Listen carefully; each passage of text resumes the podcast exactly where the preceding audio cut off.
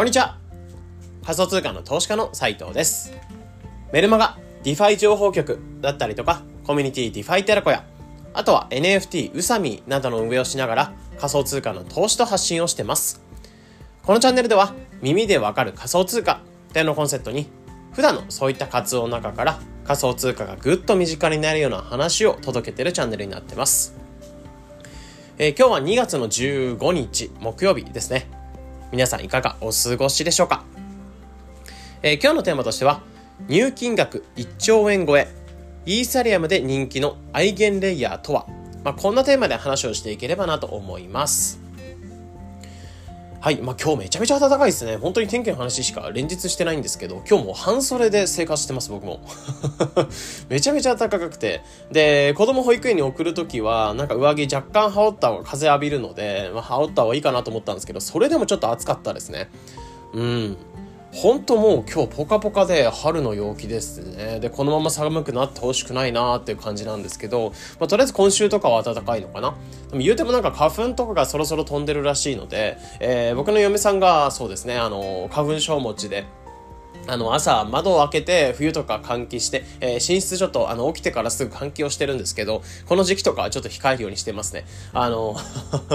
あの、目痒くなるからやめてっていうふうに言われたりするので、うん。あの、なるべく、まあ、花粉症僕持ってないので、正直わかんないんですけど、まあ、辛い仕方は辛くて、ティッシュ箱とか持ち歩かなきゃいけないような方もいらっしゃると思うんですけど、うん、まあ、そんな花粉症バカにするなっていうふうに思うと思うので、あの、僕自身はそうですね、なるべく、その、ひそひそ、ひそ、細々と 家の片隅で、えー、まあ、換気扇できないっていうところで細々と生きていこうかなというふうに思います。はい。まあ、暖かいので、そうですね。まあ、結構この時期とかは、まあ、花粉症とかもそうなんですけど、頭がぼーっとしやすいというか、温まってきて、うん、頭がぼーっとしやすい時期とかではあると思うので、まあ、運動だったりとか睡眠だったりとか、ちょっと、うん、質が変わってくるとは思うんですけど、えー、なるべく、まあ、健康的に生きていきましょうみたいなところですかね。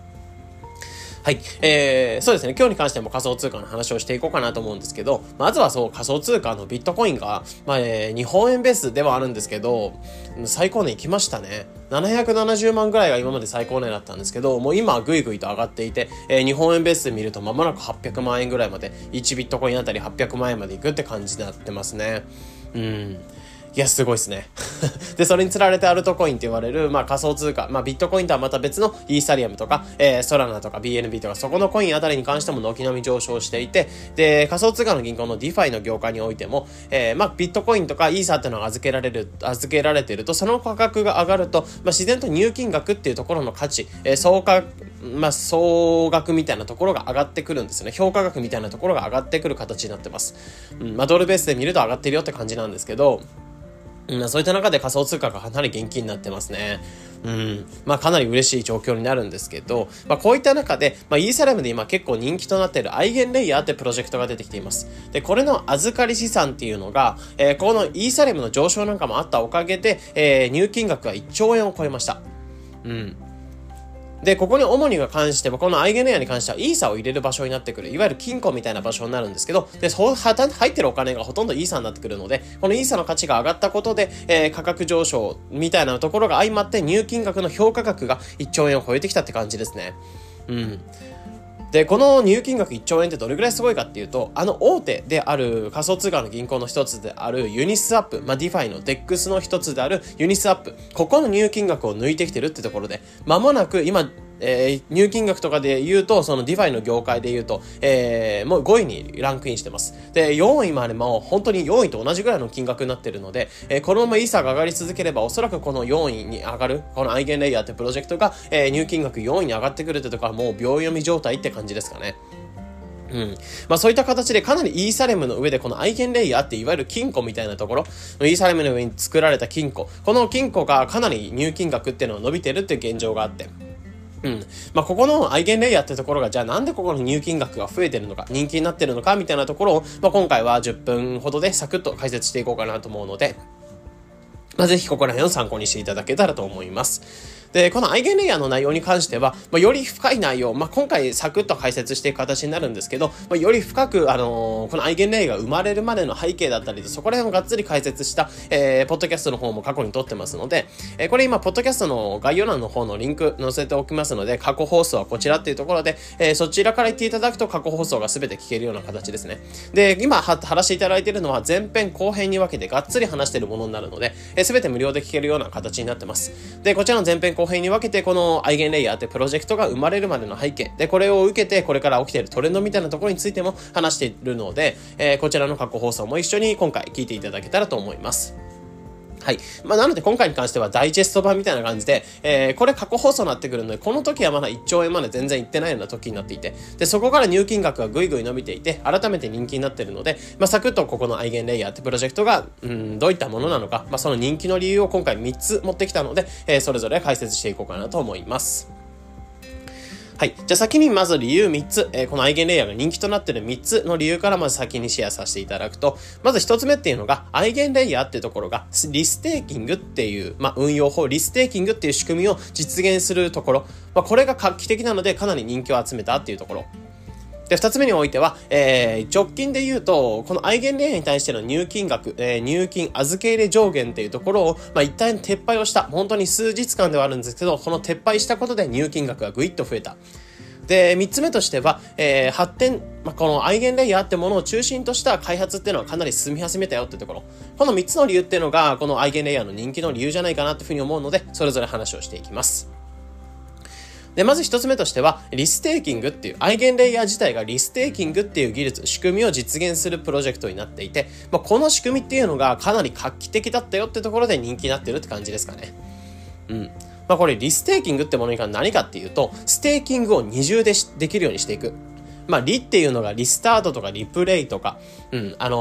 ー、そういう感じで、リってつくと再度、2度みたいなイメージがあると思うんですね。まあ、そういう感じで、えー、イーサリアムそのステーキングっていうものを二重でできるようにしていくっていう仕組みがリステーキング。で、それを実現するのがアイゲンレイヤーっていう仕組みですかね。うん。まあ、ステーキングって何かっていうと、えー、イーサリアムの方に、まあ、イーサリアムとかブロックチェーンの方に投資をしていって、で、その投資をしたことでセキュリティを強めていく方法、仕組みになっていて、で、投資家さんに関してはその投資をしたことで、えー、リターン、利回りをもらっていくって感じになってます。で、これはプルーフオブステークって言われる運用法で、えー、イーサリアムにおいてもこのプルーフオブステークっていう運用法を採用しているブロックチェーンになっていて、えー、皆さん投資家さんがイーサっていうトークンを、えー、イーサリアムの方に投資をしていって、いわゆる、うん、通行証明書みたいなところを投資していって、で、その投資することで、えー、イーサリアムが、まあ、より補強されていく、強まっていく。まあ、そうすることで、まあ、イーサリアムのセキュリティが強まっていく、かつ、えー、投資家さんにおいてもリターンがもらえていくっていうのが、リステーキングっていう運用法なんですね。で、ここにリ、えー、再度ステーキング、リステーキングっていうのができるようになるとどうなるかっていうと、えー、ここは、なんだろう、イーサリアムに今まで一度しかステーキングができない、投資ができないっていう感じだったんですけど、この投資を二重で、えー、反復できるようにしていく、往復できるようにしていくっていうところが一つ仕組みとして実現したんですよね。で、これイメージとしては、うん、本当にあの、野菜育てる際の、えー、イメージとしてしていただきていただけると OK かなと思うんですけど、野菜育ててる時に、えー、もちろん土に、えー、種を植えてそのまま水をあげて育てていくっていうのもできるんですけど、えまあ、土っていうのが例えば、まあ、ちょっと前の時期とかだと、すぐに凍っちゃったりとか、えじ場所とかによっては、なんだろう、土が本当にすぐにダメージになってしまうってことがあると思うんですね。で、そこら辺の凍結だったりとか、水の蒸発とかを防いでいくために、え野菜育ててる方とかだと、上にマルチシート、まあ、黒いシートみたいなのを被せてるの見たことないですかね。うん。で、あのマルチシートを被せることで土とかが凍結したりとか、水が蒸発するのを防いでいって、なるべく植物の育成効率っていうのを高めるためのシートになるんですよね。うん。まあ、そんな感じでアイゲンレイヤーってものにおいても、えー、いわゆるこの黒いシートがアイゲンレイヤーみたいなイメージしてもらえば OK で、えー、植物に、まあ、水を与えて、えー、種を、まあ、イーサリアムって土地、土に対して、えー、イーサっていう種を植えて、で、そこに水をあげる際に上にアイゲンレイヤーっていう、いわゆるクマルチシートをかけてあげることで、えー、育成効率を高めてくれる。まあ、そうすることで二重でより効率的にステーキングができるようにしていくっていう仕組みなんですよね。で、これがあったことで、えー、投資家さんにおいても、イーサを投資する、今までステーキングを1回投資して利回りを1回もらうって感じだったんですけど、このリステーキングをしていくことで、ステーキング、プラスアルファ、リステーキングした時の利回り、このダブルの利回りがもらっていける。で、かつ、イーサリアムにおいても、このダブルで2回投資をしてもらえる、1回投資に対しての2回で、えー、投資してもらえるので、イーサリアムのセキュリティが2倍で強まっていくっていうところが、お互いにとってメリットがあるんですよね。まあ、こういった、えー、イーサリアムに対して二重投資ができる、二重ステーキングができるっていうところの仕組みを実現したアイゲンレイヤー。これが去年の6月ぐらいに出てきて、これはかなり話題になって入金額が伸びていたって感じになってます。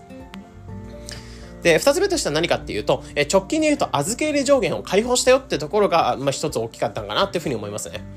うん。まあ、アイゲンレイヤーって入金する際にイーサを入金して、えー、まあ、イーサを入金していく箱になるんですけど、この入金額っていうのが、まあ、いくらまでみたいなところが、まあ、今まで設定されていて、で、預け入れの期間っていうのも決まってたりとかするので、預け入れ、まあ、が上限が達したりすると、もうこれ以降預けられませんよ、みたいな条件になっていて、うん、まあ、こういう感じで運用は去年からされていたんですけど、えー、先日ですね、2月5日から2月9日、本当に数日間だけなんですけど、預け入れ上限、まあ、ここの上限っていうのを撤廃しますよ、みたいなたいなことはアイゲンレイヤーが発表しました。で、そうしたことで、今まで入金ができなかった人、まあ、かつ今も入金していて、追加で入金したい人っていうのが、どっと、えー、この金庫に集まって、イーサを入金していったっていう実情があって、で、これがあったことで、預け入れ上限を解放して、ぐいっと預かり資産が伸びて、で、一時期この預ける前とかで言うと、20億ドルぐらいだったかな ?20 億ドルぐらいだったんですけど、今で言うと60億、えー、70億ぐらいまでいってるって感じで、えー、入金額が1兆 ,1 兆円超えてきたって感じですね。なので、イーサがたくさん入金される場所の、えー、1兆円を超えてきた理由としては、やっぱり預け入り上限っていうのが今まで止められていたものがぐっと一回撤廃されたことで直近でかなりぐいっと預かり資産が伸びたって感じになってますかね。で、三つ目としては何があるかっていうと、えー、アイゲンレイヤーっていう仕組みを使って、えー、ここの上にプロジェクトを作る人たちが増えてきたよってところが一つ理由としてあるんじゃないかなと思いますね。いわゆるアイゲンレイヤー経済圏みたいなところ、アイゲンレイヤーを中心とした経済圏、えー、まあ、都市開発みたいなところが進んでるっていうのが印象として一つありますかね。うん。まあ、この一つの例とかで言うと、リキッドリステーキングっていう運用法が最近すごい流行っていて、これ何かっていうと、アイゲンレイヤーといういわゆるさっき言った黒いマルチシートの上に、え、何か肥料を与えるような機械みたいなところを用意してあげるんですね。そうすることで、そこを経由して種を植えてあげることで、えー、種に肥料が、まあ、まとわれた状態で土に植えられて、でそこから水をあげていくってことができる、できるので、えー、今まで、まあ、リステーキングをしていくと、アイゲンレイヤーの方に直接入金をしていくときは、えー、リステーキングとステーキング、この二つの利回りしかもらえなかったんですけど、ここにプラスして、えー、まあ、ディファイっていうか、まあ、銀行そこの肥料の巻くような機械から、プラスアルファの、まあ、ポイントが配られるっていうところの仕組みが実現しました。こうすることで結構ポイ活戦争みたいなところなのが、ディファイ同士の、えー、うちを経由してアイゲンレイヤーの方に入れてくれると、えー、そうですね。アイゲンレイヤーのポイントとかはもちろんもらえますし、ステーキングの利回りももらえますし、リステーキングももらえるんですけど、え、うちからのポイント配りますよみたいなところを採用するディファイっていうのがたくさん最近増えてきたっていう印象ですね。うん。まあ、これがあることで、かなりこういった、まあ、アイゲンレイヤーみたいなところの仕組み、まあ、これ自体も面白いですし、これをより効率化していくような仕組みっていうのがたくさん生まれてきてるっていうところがあるので、この開発発展みたいなのが進んだことで、まあ、かなり、えー、入金額っていうのも増えてきた印象じゃないかなっていうふうに思いますね。まあ、今までアイゲンレイヤーのみから、えー、間口からお金を入れていくって必要があったんですけど、まあ、いろんな間口ができたことで、えー、いろいろ入金をしやすいような状態、えー、土壌が出来上がったってところは一つ大きな理由じゃないかなっていうふうに思いますかね。うん。で、ところで今回に関しては入金額が今1兆円を超えているイーサレムで人気になっているアイゲンレイヤーってプロジェクトについてサクッと紹介の方させていただきました。で、ここにおいては入金額っていうのは直近で言うと1兆円超えてきていて、えー、あの大手のユニスワップを抜いてきた、預かり資産を抜いてきたような場所になってます。で、今預かり資産で言うと DeFi のランキングでトップ5に入っているような一つプロジェクトになるんですけど、これ何かっていうと、えー、イーサを入金していくいわば金庫になってます。で、ここが人気となっている理由としては3つ紹介させていただきました。で、一つ目っていうのが、リステーキング。これは、アイゲンレイヤーっていうところ自体が、イーサリアムの二重ステーキング、二重投資ができる仕組みを実現した。まあ、これが画期的であったことで、かなり人気が集まったっていうのが一つ。で、二つ目としては、預け入れ上限が直近で解放されたのが、えー、数日間あったよってところで、今まで、えー、撤廃されてない預け入れ上限、まあ、ラインが存在していたんですけど、これが一回撤廃されたところで一気に預ける人たちが増えたってところ。で、三つ目としては、開発が発展、開発自体がかなり進んだアイゲンレイヤー経済圏みたいな、アイゲンレイヤーってものを中心とした、えー、都市開発みたいなところが進んだことで、えー、このアイゲンレイヤーに対しての入金額が増えてきたってところ。この三つの理由っていうのが、アイゲンレイヤーっていうのを人気にしてくれてる理由なんじゃないかなってところで、今回シェアさせていただいたので、まあ、一つ参考になってくれると嬉しいかなっていうふうに思います。はい。で、そうですね、ここのリステーキングっていう仕組みを使って、より効率化していく、さっき言ったリキッドリステーキングみたいなところの仕組みが生まれてたりするんですけど、ここらの話なんかもより詳しく話したポッドキャストを過去に撮ってますので、えー、概要欄の方に貼らせていただいているポッドキャストの方に関しても一緒にご視聴いただけたらというふうに思います。